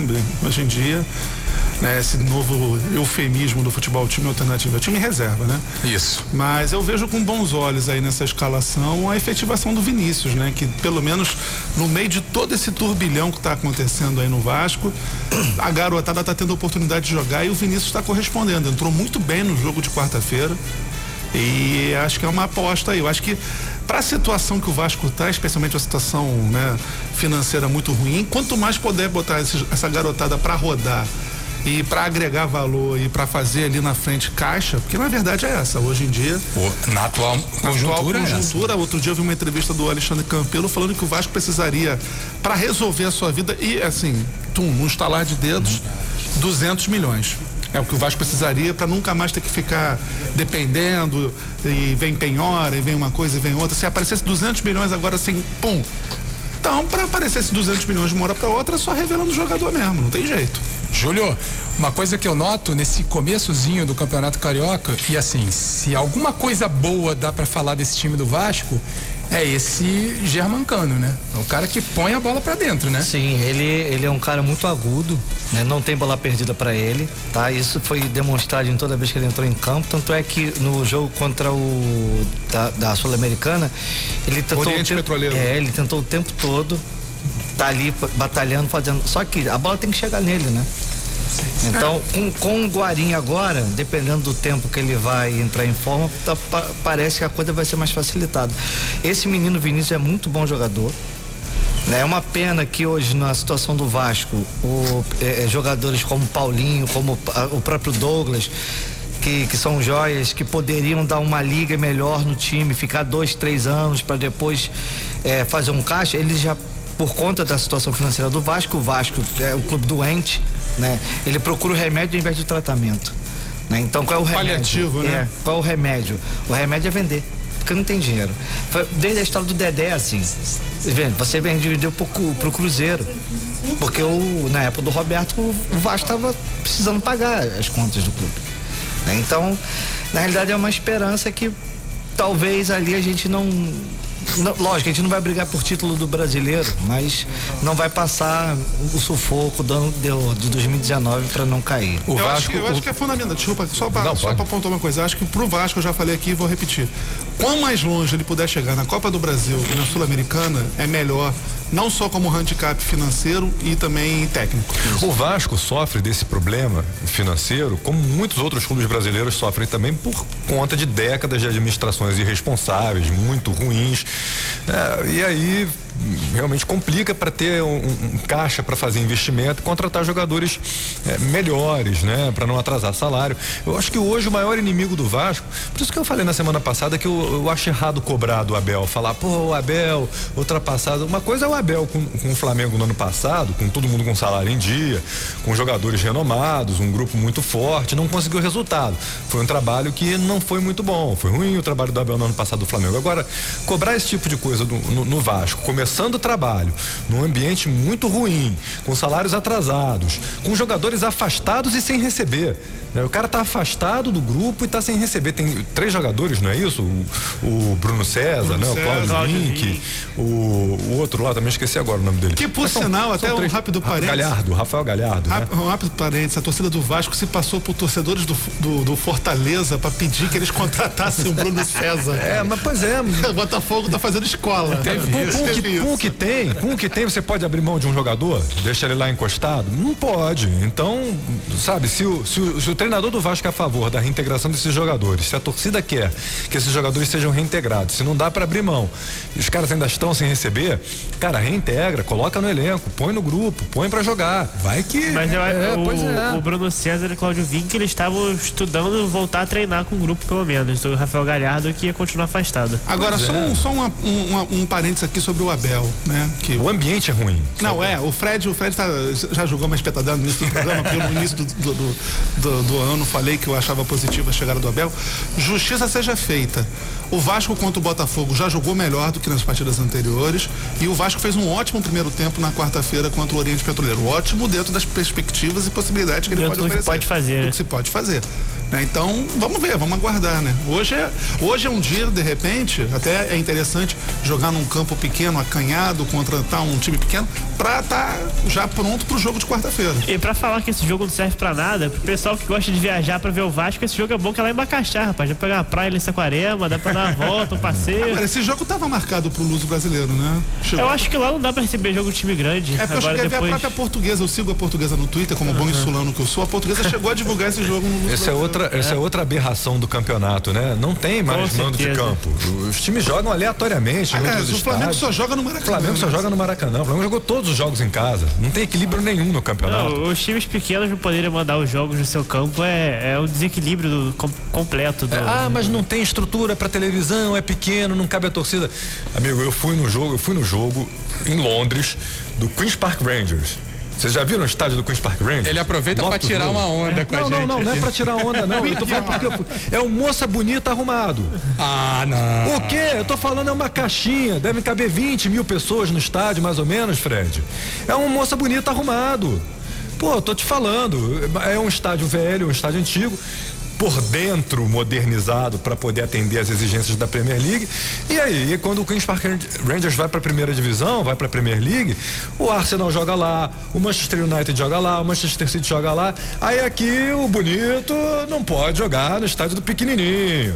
Pô, na Itália, na Itália, o estádio do Siena é minúsculo, amigo. O bonito, no caso, é quem? Desculpa. Ah, os bonitos, os grandes. O queridão. queridão. Aquele não precisa, tem estádio, de repente, né? Agora, o Fluminense jogou hoje, não. O Botafogo jogou em Madureira. Madureira. Aí. Tava lá, pô, eu vi. Amigo, tem que jogar na casa do pequenininho também. Mas isso tem que estar no regulamento, Tem que né? estar no regulamento. É, é, um jogo na pa... casa do grande e outro na casa do pequeno. A partir do momento que o regulamento dá a brecha para que o pequeno jogue onde ele bem queira, aproveita e vende, e para com isso de vender mando de campo também. É, para com manda isso jogo lá em, em, Espírito Santo, Brasília, não existe isso. No Maracanã? pois é, gente, são 15 horas 27 minutos. Daqui a pouco nossa equipe apostos já lá no Maracanã para o clássico dessa tarde.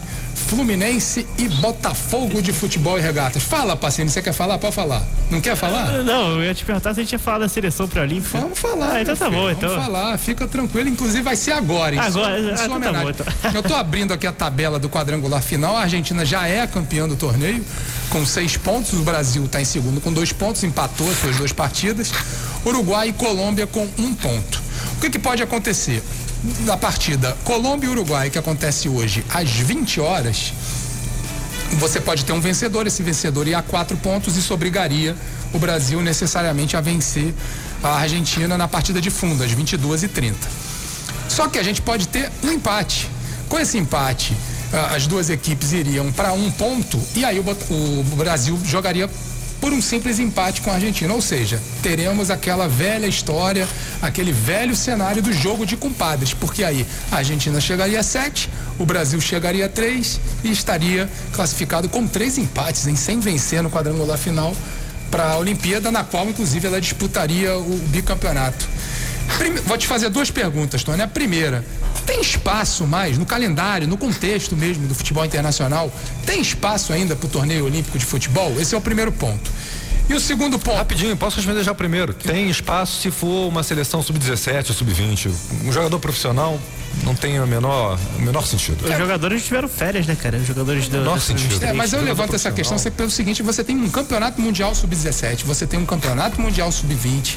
Aí que você tem uma Olimpíada para que uma é legal, é competição, acostuma o jogador a competição internacional, eu acho bacana. Cara, a Olimpíada é um evento do esporte Olimpíada mundial. O futebol tem que estar lá dentro. Tem que estar. E é um dos é. poucos esportes que o Brasil tem chance de medalha, pô, tu quer tirar o futebol. é, é, é por, Apesar de só ter pelo, vencido uma pelo vez, lado né? da patriotada, Não, eu te dou razão. Não, falando medalha, mas só ganhou uma, mas já ganhou várias vezes medalha de prata, já ganhou bronze. E assim, salvo engano, esse torneio pré-olímpico ele voltou agora. Antes era outro modo de classificação. É, nos ulti, nas últimas duas Olimpíadas não tivemos. É, então. A, a classificação era pelo Sul-Americano Sub-20. Né? Aconteceu isso e agora a gente volta com esse pré-olímpico que sempre foi um problema para o calendário do futebol brasileiro, né? Em primeiro lugar, porque você praticamente tirava os jogadores das suas férias, né? Porque a rigor é uma seleção formada por profissionais, né? É, sim, sim. E aí você complica essa situação das férias, você não, os clubes não têm os jogadores na sua volta de início de temporada para pré-temporada, né? Tá aí o Antônio do São Massacra Paulo. Massacra os caras ainda mais, são o mais Pedrinho jogos do Corinthians, entre outros. E você tem, na situação dos jogadores que atuam na Europa, na situação dos jogadores que atuam na Europa, você tem a dificuldade da negociação com os clubes europeus que não são obrigados a liberar tanto para o pré-olímpico quanto para a Olimpíada, porque não fazem parte da data FIFA. Ou seja, quando eu questiono essa questão de ter espaço ou não, porque nem a FIFA considera, né? Exatamente. A, a, própria FIFA coloca o, Agora, o pré-olímpico e a Olimpíada no lixo. Por que não fazer o pré-olímpico mais espaçado, né? Usando as próprias datas FIFA. Mais espaçado? Mais espaçado, poderia ter começado ano passado. Mas aí são 10 seleções em disputa. Sim. Será que haveria tempo? Ah, faz uma outra, uma outra fórmula, é. grupos de três. Porque a Olimpíada é em agosto esse ano, né? É, podia ter, poderia ter disparado igual a eliminatória da a Copa. A seleção não jogou para não fez uns amistosos aí no final do ano que não serviam absolutamente para nada. Não podia ter usado essa data FIFA para fazer duas rodadas do pré-olímpico? De fato. Lembrando que a seleção é, pré-olímpica usou. Fala, Júlio. Não, inclusive o Thales Magno foi convocado para a seleção que prejudicou o Vasco da Cama na reta final. É, mas ali foi Mundial Sub... Ali era obrigado. Sub ali era obrigado, né? É, era a Copa Sub-17. Não, não, era obrigado, não. Não, não era obrigado, não, desculpa. Não era obrigado, não. Ah, tanto, tanto que o Flamengo, é que o Flamengo recusou a convocação do Renier e, inclusive, está correndo na FIFA uma, uma discussão para que, a partir de agora, para o Sub-17 e para o Sub-20, a gente tenha a obrigatoriedade da, da convocação desses jogadores. Até porque os, os, times europeus cada vez mais estão contratando esses jogadores, né? Pois Sim, é, cada fonte. vez mais eles vão realmente precisar desses, desses jogadores. Pro, a provável seleção que vai, vai entrar em campo logo mais é formada por Ivan, que é excelente goleiro da Ponte Preta, Guga, lateral direito do Atlético. Robson Bambu, que pertence ao Atlético Paranaense, Bruno Fux, do Internacional, e Caio Henrique, agora contratado pelo Grêmio, né? Lateral esquerdo, que andou barrado nessa seleção, estava jogando o Iago, né? Ele começou como titular, jogou o Iago, ele agora volta, e para mim ele é muito melhor. Bruno Guimarães, para mim, um grandíssimo jogador, né? O dono da camisa 5 da seleção. Joga demais. Da seleção olímpica, da seleção principal, da seleção do mundo. Baita jogador.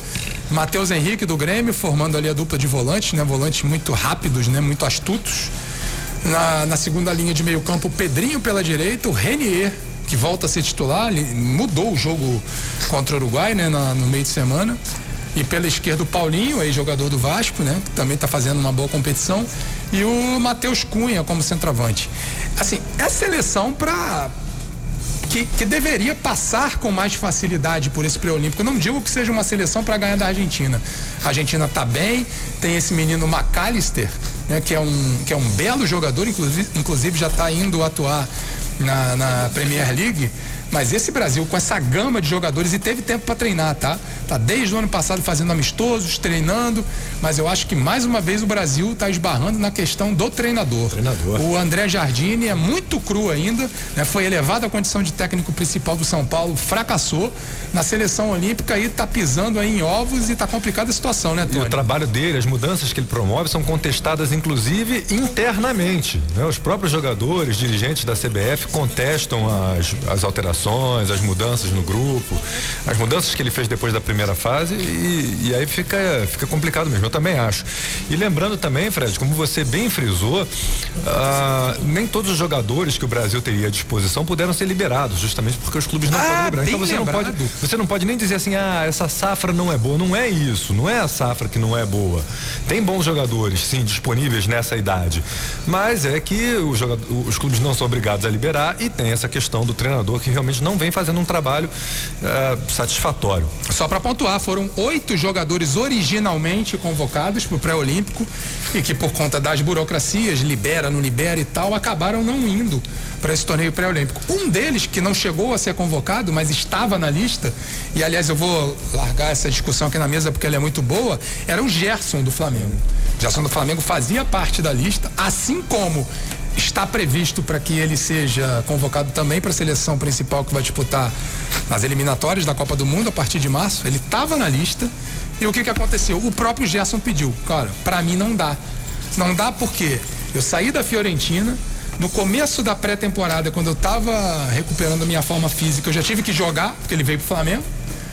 E não tive férias. Eu preciso tirar férias, eu preciso descansar meu corpo para que, né, eu consiga encarar a próxima temporada. E aí o Juninho, que é o diretor de seleções Juninho da, Paulista. da CBF, Juninho Paulista, jogou no Vasco, jogou no Flamengo. Ele deu uma entrevista que para mim é esdrúxula. É, acho que a palavra é essa, é daí para baixo. E em que ele diz: "Olha, a gente está observando tudo, a gente leva tudo em conta, como se estivesse ameaçando o jogador pelo fato de ele não ter aceito essa convocação, que ele podia perder mais adiante uma chance na seleção principal. Ou seja, é a maior prova de que pelo fato de o cara ter sido bom jogador de futebol, não necessariamente ele vai ser bom dirigente, ele e vai ser Washington? bom treinador. Vamos, é, a discussão do Washington eu podia ter, ter, ter falado até na hora do, do, do, jogo do Botafogo, a gente fala daqui a pouquinho. Bom, bom comentarista também, né? É, também não. E, e, eu ia emendar isso, Alberto bom comentarista. Isso, você né? tem bons comentaristas, você tem, você tem bons é, treinadores que foram jogadores, mas isso não é uma matemática básica. Assim, Olha a que ponto chegou a entidade organizadora do futebol brasileiro. Ameaçar né, não deixou de ser uma ameaça, ameaçar publicamente um jogador de futebol de não fazer parte da seleção do seu país. O que, que você acha aí disso, Anderson? É, eu acho lamentável, né? Eu acho que a CBF cada vez mais, né, ela, ela não defende o futebol brasileiro. A CBF está ali para defender os interesses comerciais da camisa amarela, que é a marca da seleção brasileira e que há muito tempo, por sinal, não tem dado resultados dentro de campo que justifiquem essa fama.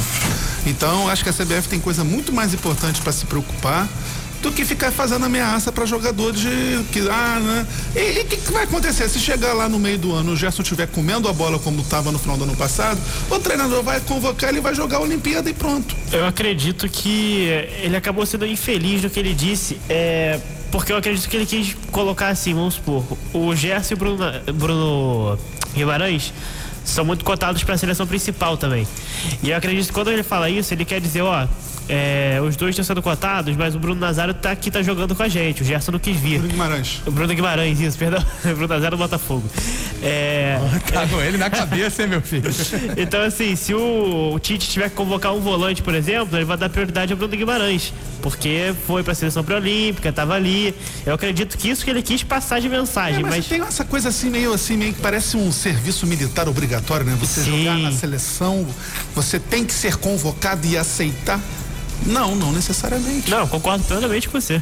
Né? Pátria na chuteira. É, sabe? Um discurso tão. É uma coisa do Tite mesmo, essa, né, essa escola gaúcha de treinador tem essa coisa, né? De de ter que estar ali, é, é, o grupo, é a família, é o orgulho, sei lá. Tem uma questão legal aí também, né? Para jogos data FIFA, o clube é obrigado. Não, com certeza. O jogador também, se ele não se apresentar, tem até o direito mas de eu tô se falando, apresentar, eu mas até projetando mais pra frente para a própria Olimpíada, que não era que não era data FIFA, que não é obrigatoriedade. Se o Gerson estiver comendo a bola e for convocado para a Olimpíada e quiser jogar a Olimpíada, ele vai jogar a Olimpíada. Não vai ficando. Essa ameaça, no fundo, é, é jogar pra galera, é tentar despertar nas pessoas esse sentimento boboca, sabe? De que, ó, oh, tá vendo? Esse cara é um párea porque não quer jogar na seleção. Pô, pelo amor de Deus. Júlio, você quer assim, nunca trabalhou com análise de futebol, mas é um torcedor, o cara que convive, que vê o futebol. Quando chega a época de seleção brasileira, não digo nem que pré-olímpico seja a época, mas a Olimpíada tá lá, o pessoal gosta, vê tal. Olimpíada, Copa América, Copa do Mundo, evidentemente. Você para para quer dizer, parar para assistir a Copa do Mundo é evidente. Mas é da mesma forma que era 25 anos, Não. por exemplo? Como torcedor. Como torcedor, claro. Tá? Não, vou te falar o porquê. É, pra você ter noção, o Flamengo ele consegue agregar mais gente torcendo do que a própria seleção. Essa foi a, a emoção que eu tive. Não é pelo fato de ser 7 a 1 Deixa eu só te corrigir. Na verdade, não é agregar torcendo, é movimentar. Porque assim, você tem os que torcem e tem os que torcem contra. E todos ficam. Não, não, Fred, eu concordo. naquilo. Não, não, eu concordo com ele. É, é torcendo mesmo. Torcendo a favor? Eu vou te explicar por quê. O jogo do clube de futebol, o Flamengo, o Botafogo, o Vasco, o Fluminense, qualquer clube, movimenta pessoas interessadas em torcer para aquele clube. Os jogos da seleção brasileira nessas competições, seja a Olimpíada, seja a Copa do Mundo, sabe o que virou? Sabe o que esses jogos viraram? Viraram grandes eventos, grandes micaretas, em que as pessoas vão jogar a mãozinha pro alto, Rock cantar fácil, extremamente fácil para você, eu e todo mundo cantar junto e beijar muito É na isso aí. boca, gritando frase de para-choque de caminhão. É exatamente isso que virou reunião de concentração. E sair mais cedo do trabalho, né? Sair mais cedo do trabalho. Importante. Virou Rock in Reunião, Rio. reunião de torcedor para jogo da seleção brasileira é isso, é uma grande micareta. Isso- Pra beijar muito na boca, cantar frase de, de para-choque de caminhão. É um saco. Até porque tá caro pra diacho. né, Isso, isso em. Copa do Mundo, né? E Olimpíada, vamos ser sinceros, se o Brasil é eliminado hoje, quem que vai ligar se o Brasil não for pra Olimpíada? Vai criticar. Vai criticar, mas o pessoal tá mais interessado Mas- no, no mas- Big Brother, na é- formação do paredão, do que no jogo. Olha, eu não sei nem quem é que tá no Big Brother. Na hora do jogo, eu vou, eu vou ficar com o olho no peixe outro gato, que eu vou estar vendo o jogo e vou estar vendo o Oscar também, que o Brasil pode ganhar um Oscar hoje. Ah, bem lembrado, é verdade. O Brasil concorre na categoria melhor documentário, né? Com Democracia em Vertigem. Vamos torcer pro Brasil. Mas, mas, assim, é, com relação ainda à seleção brasileira, é, e a- eu estava falando isso com o Anderson há alguns meses, eu me lembro muito bem, não sei se foi virtualmente ou se foi ali pessoalmente, mas a gente estava conversando isso, né? Impressionante como a, a- a CBF conseguiu dissociar a seleção brasileira do povo brasileiro, né? A seleção não joga mais aqui. A seleção só joga os torneios Ah, oficiais não, aqui. não é um fenômeno local. No mundo inteiro existe esse problema. Ah, não existe mais uma identificação com a seleção, existe hoje uma valorização pelas competições que os clubes disputam. As seleções não conseguem mais mobilizar tanta gente. É, não é um problema só nosso, não. Talvez o nosso seja um pouco mais profundo por conta dessa falta de conexão da, da seleção não jogar mais no Maracanã, da seleção não jogar mais no Brasil, fazer amistoso lá em Londres. Mas em todo mundo isso acontece. Ah, o- o- aí você- aí eu que vou te pedir desculpa porque eu vou discordar de ti. Eu vou usar o exemplo de Portugal. Tá certo, Portugal vem de uma série, de uma sequência muito boa, né? Foi campeão europeu, campeão da taça das- da, da Liga das Nações. E assim, Portugal tá mobilizando, tá se mobilizando por conta da, da, da- da sua seleção nacional de uma forma absurda. E, e a, e a Espanha é a mesma coisa, não sei, a Itália. A Itália você Não, acompanha não, a Itália, na Itália, na Itália, inclusive agora eles fizeram a camisa verde justamente para significar o, o ressurgimento, né? Que o ressurgimento é o, o que se chama a, a unificação da Itália, né? Ah, o processo de reunificação de, de italiana. unificação e, e, e também um ressurgimento da Itália como um todo, porque tem novos valores depois de uma eliminação nas eliminatórias da Copa do Mundo. Mas também existe esse problema de conexão e não é só na Itália entre as seleções europeias, não. Portugal pode ser esse fenômeno, não tenho subsídio para falar.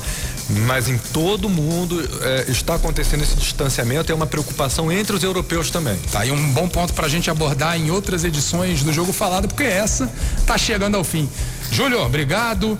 Valeu, Anderson Valeu, Baltar. Valeu, valeu. Tony Vendamini. Zé Valeu, Parceria, conto contigo aí em próximas, hein? Pô, é só Pega o ônibus lá de. Resende e vem. E já que a gente tá falando de seleção, vamos homenagear aqui um grande nome da seleção, mas a feminina. Marta, que vai ser enredo no Carnaval do Rio de Janeiro, da Inocentes de Belfor Roxo, que desfila na Série A aqui do Carnaval Carioca. Gente, até a próxima, hein? Vamos com Inocentes. Ai, coração! É inocente de Belfor Roxo! É habilidade, meu povo! Rainha sim, o talento na boca e na vocação. Há tantas mulheres por aí assim, crias da favela, filhas do sertão. E lá vem a menina, gritando a seca e meio a poeira, ganhando o mundo, vencendo acima, lembrando de tudo pra ser verdadeira. Brincando a seca em meio à poeira, ganhando o mundo, vencendo a sina, lembrando de tudo pra ser verdadeira.